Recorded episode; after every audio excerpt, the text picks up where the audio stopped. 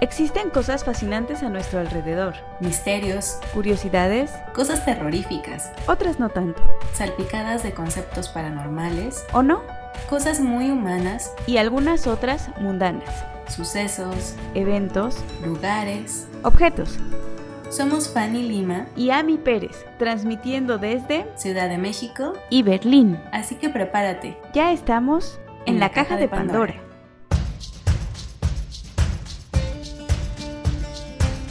Hola a todos, yo soy Fanny Yo soy Ami. y les damos la bienvenida a la primera transmisión de la caja de Pandora. El día de hoy queremos platicarles de los orígenes de una celebración muy poco conocida, al menos en América, pero muy interesante y con una evolución muy curiosa a través del tiempo.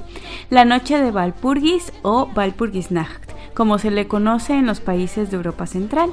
Al menos como nosotros lo leemos, casi siempre ha sido conocida como Walpurgis, eh, porque empieza con W, pero sí, en este, en este episodio vamos a estarle llamando Valpurgis, en su pronunciación correcta. Y queremos hablar con, de esto porque fue aproximadamente casi una semana, estamos todavía en tiempo. Exactamente. Y bueno, queremos que justo conozcan un poquito de sus orígenes. Esta celebración deriva de, de varias creencias que han ido evolucionando a lo largo de los siglos y se le conoce como el Día de Santa Valpurgis o la Noche de Valpurgis o la Noche de Brujas, que como podemos ver tiene tanto orígenes paganos como orígenes cristianos. La excursión de las brujas toma lugar la primera noche de mayo. Ellas vuelan Blocksberg y en 12 días deben bailar hasta deshacer la nieve. Entonces llega la primavera. Aquí aparecen élficas, doncellas divinas. Jacob Grimm.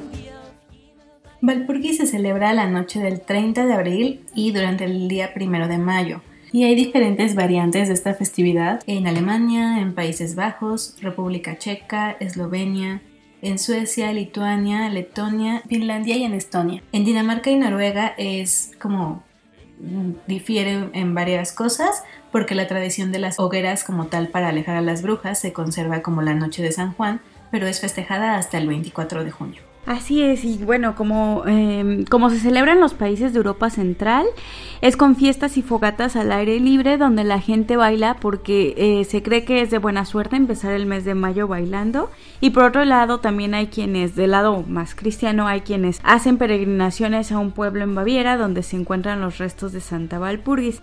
Eh, como comentaba Fanny hace un momento, hay muchas variantes de la, de la festividad, sobre todo porque en, en épocas previas a la evangelización, varias tribus, eh, bueno, al menos las tribus principales de, Europa, celebraban, tenían celebraciones muy similares con respecto al inicio de la primavera o respecto a, la- temas de fertilidad y eh, buenas cosechas y demás. Por eso es que hay tantas, eh, bueno, no tantas, pero sí hay algunas variantes respecto a la celebración, por ese origen que tienen. Pero justo nos vamos a basar en, el, en los orígenes germánicos, que es realmente donde, tuvo sus orígenes la festividad. El, acon- el acontecimiento importante por el que celebraban eh, las tribus germánicas era la llegada del clima cálido. Eh, la primavera estaba en su máximo apogeo y por lo cual estas celebraciones y bailes se dedicaban a las, a las deidades del fuego, al sol, la fertilidad y también así se aseguraban de que iban a tener una cosecha abundante y un ganado sano. Además de que prendían fogatas que, eh, con la finalidad de alejar a los malos espíritus. Y bueno, como les comentaba, al menos eh, para estas tribus, estos días coincidían con el final, los finales de abril los principios de mayo. Por otro lado, en, en estas variantes de la festividad, hay otra de origen nórdico que coincide también en fechas justamente con esta noche de Valpurgis. En el hemisferio norte, el día primero de mayo, se festeja Beltane. Es un poquito más conocida debido como a, su origen de Wicca, eh, su, su origen pagano. Ahorita se ha popularizado mucho. Significa buen fuego y tiene origen celta. Y su intención es la misma, ¿no? Este, venera a la deidad Belenus, al fuego, al astro sol y a la fertilidad que llega con la temporada de verano. Durante la evangelización de estos pueblos, la cual tuvo más o menos auge entre los siglos eh, 4 y 7, la iglesia trató de quitar estos festejos paganos, desacreditándolos, marcándolos como actos satánicos, este, y pues estas afirmaciones tan fuertes hacían que la gente tuviera miedo y así era más fácil convertirlos al, cristianismo. Y pues así es como, eh, bueno, así es la manera en la que ellos procuraban tener adeptos. Tanto así que en el siglo VIII surgió una mujer llamada Valpurgis o Valpurga, según eh, varía un poco sus orígenes, pero bueno, ella provenía de una familia aristócrata inglesa, por lo cual recibió educación e incluso se dedicó a escribir en, gran parte de su vida. Y bueno, ella fue abadesa del, del convento de Heidenheim en un pueblo en Alemania y fue conocida por oponerse muy fuertemente a la brujería, a la hechicería y eventualmente cuando murió eh, la, la, canonizaron y en el año 771, justo el primero de mayo, sus restos fueron trasladados a un pueblo en Baviera por, esto, por este tema de que se canonizó. Y justo coincidía con, con la celebración de, del rito pagano que comentábamos hace un momento, ¿no? Entonces, como pasa en muchos casos de evangelización, al haber tanta coincidencia en las fechas, la iglesia asimiló esta festividad anterior de, celebración a la fertilidad y demás, a la primavera, y la fusionó con sus creencias cristianas, filtrando todo aquello que no entra de los principios morales, de los principios morales que tiene marcadas la iglesia.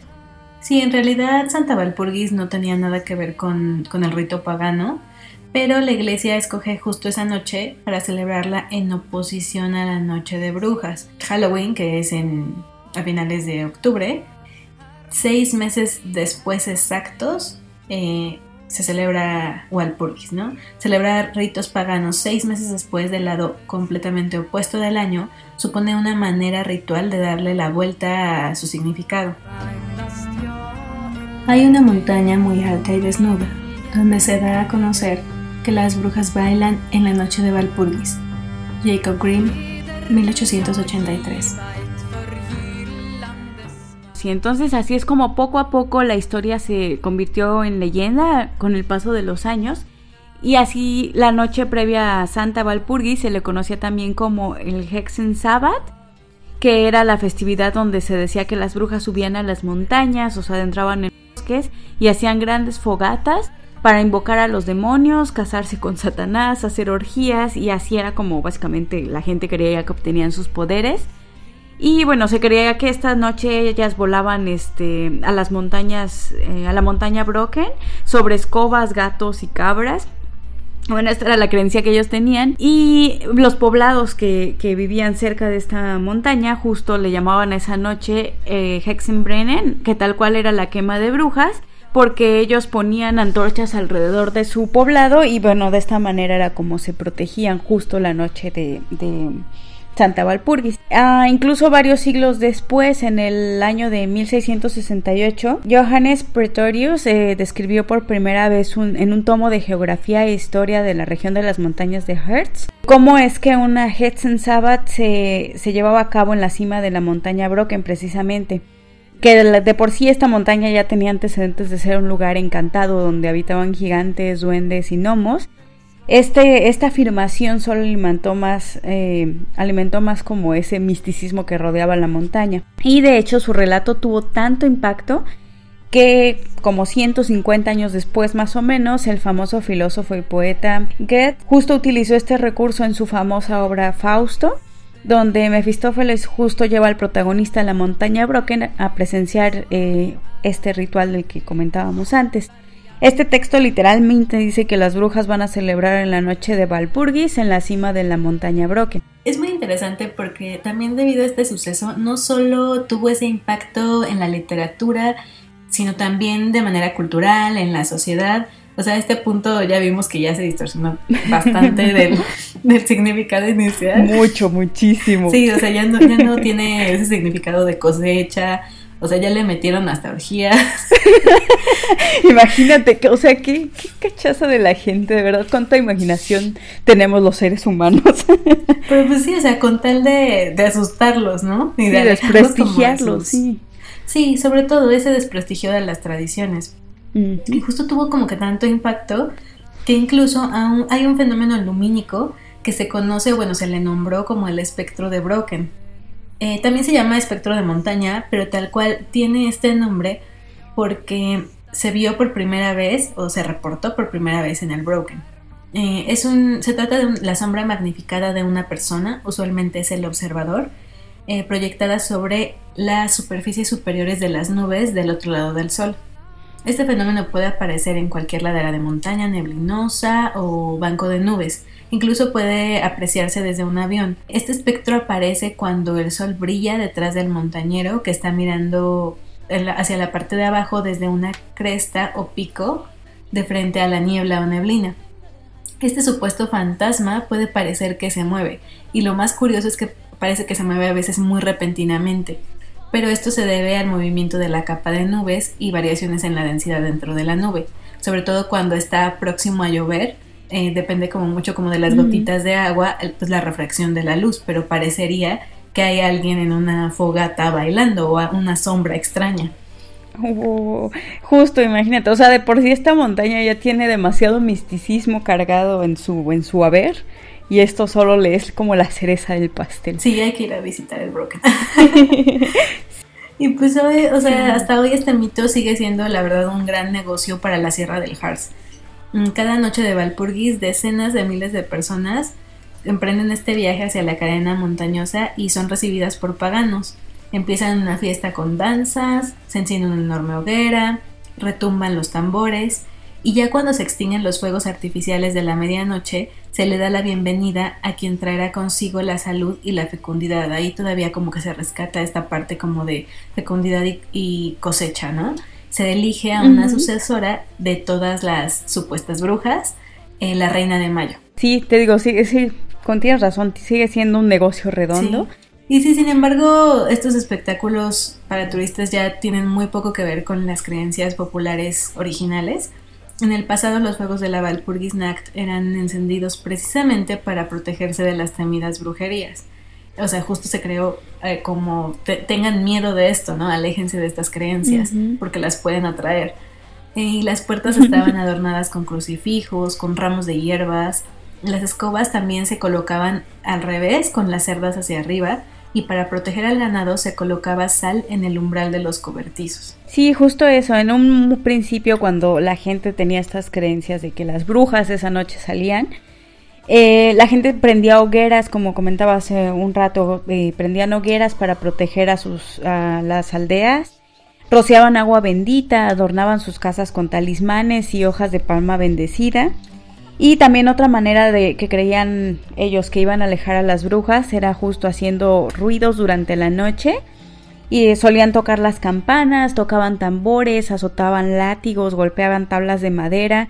El punto era hacer mucho ruido. Incluso en épocas más tardías ya eh, eh, se ponían a disparar armas al aire con tal de alejar a estos espíritus eh, de sus hogares. También los, las herramientas fueron evolucionando. Sí, también. Sí, o sea, así fue como poco a poco se fue este, ¿cómo se llama? Se fue deformando esta, esta festividad en un inicio. Posteriormente, la noche de Valpurgis se convertiría en algo así como la versión europea de Halloween, sobre todo en la zona de Baviera y Turingen, donde los niños eh, justo esta noche suelen hacer travesuras, las niñas se disfrazan de brujas y en algunos lugares como Finlandia la gente corre y grita por las calles usando máscaras y bueno, celebrando a lo largo de su recorrido. Y en otras regiones también hacen este hombres de paja y los queman junto con algún objeto desgastado que tengan, porque de esta manera representan que ya se están haciendo de la mala suerte del año pasado y están llamando a la buena fortuna para el siguiente año. Y por último, en ya en tiempos todavía más modernos, en algunas ciudades de Alemania se hacen fiestas la noche del 30 de abril, en algunos clubes nocturnos y demás, eh, ya que se tiene la creencia de que es de buena suerte comenzar el mayo bailando. E, y como comentaba Fanny hace un momento, en la montaña Brocken se hacen fiestas al aire libre, con fogatas, música, comida. Ya se volvió una celebración muy, muy llena de música, de mucha vida. Y pues está muy padre, la verdad. O sea, ¿ya, es como fiesta oficial o algo así? No es como fiesta oficial, pero sí tiene mucho auge, sobre todo, te digo, en la zona de, de Baviera. Digo, allá es una zona muy fiestera de Alemania, pero sí tiene como mucho, mucho pegue este, esta festividad y más sobre todo lo que comentabas hace ratito, que todo el tema de, brujería, de Wicca, de la magia y demás está, está teniendo mucho auge ahorita. Entonces es como el escenario perfecto para todas, todas estas personas que les gusta este tipo de, esta temática. Digo, creo que es una experiencia imperdible, ¿no? Sí, la verdad a mí sí me gustaría experimentar un eso. Hay que programarlo, por favor. Sí, pues actualmente esta fecha también coincide con el Día del Trabajador, o sea, nuestro Día del Trabajo, que es se celebra de manera internacional, así como con otra fiesta alemana de la zona del Valle del Rin, que se llama Maibaum, tal cual significa árbol de mayo, y representa una muestra de amor de los hombres solteros a las chicas solteras. Eh, los hombres solteros eligen un arbolito y lo ponen en la ventana de las mujeres solteras, o bueno, de la mujer obviamente que les guste, un baum, un árbol, y él espera una respuesta probablemente a su invitación a cenar o a salir, excepto los años bisiestos donde la tradición se invierte y son ellas las que les dejan el arbolito y los invitan a salir.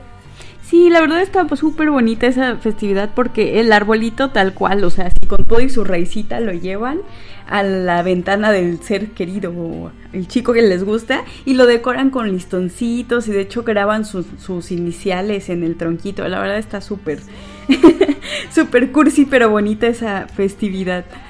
Sí, como un 14 de febrero pero tardío. Ándale, ándale.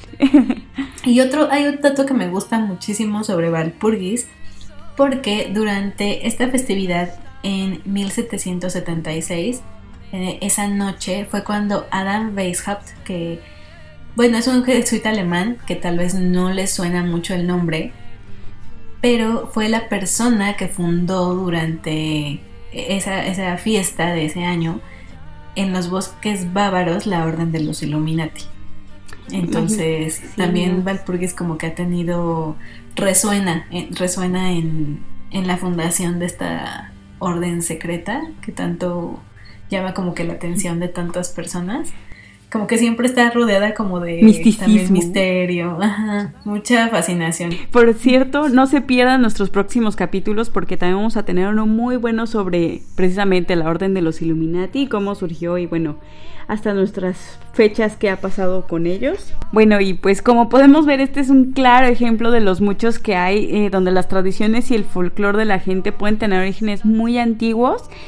Eh, pero se ven influenciados justo por su contexto histórico, así como religioso, donde la celebración no muere realmente, nunca, muy pocas veces muere una celebración, sino más bien va evolucionando y se va enriqueciendo con este con todo lo que rodea esa festividad al paso de los años y pues así va compilando significados diversos.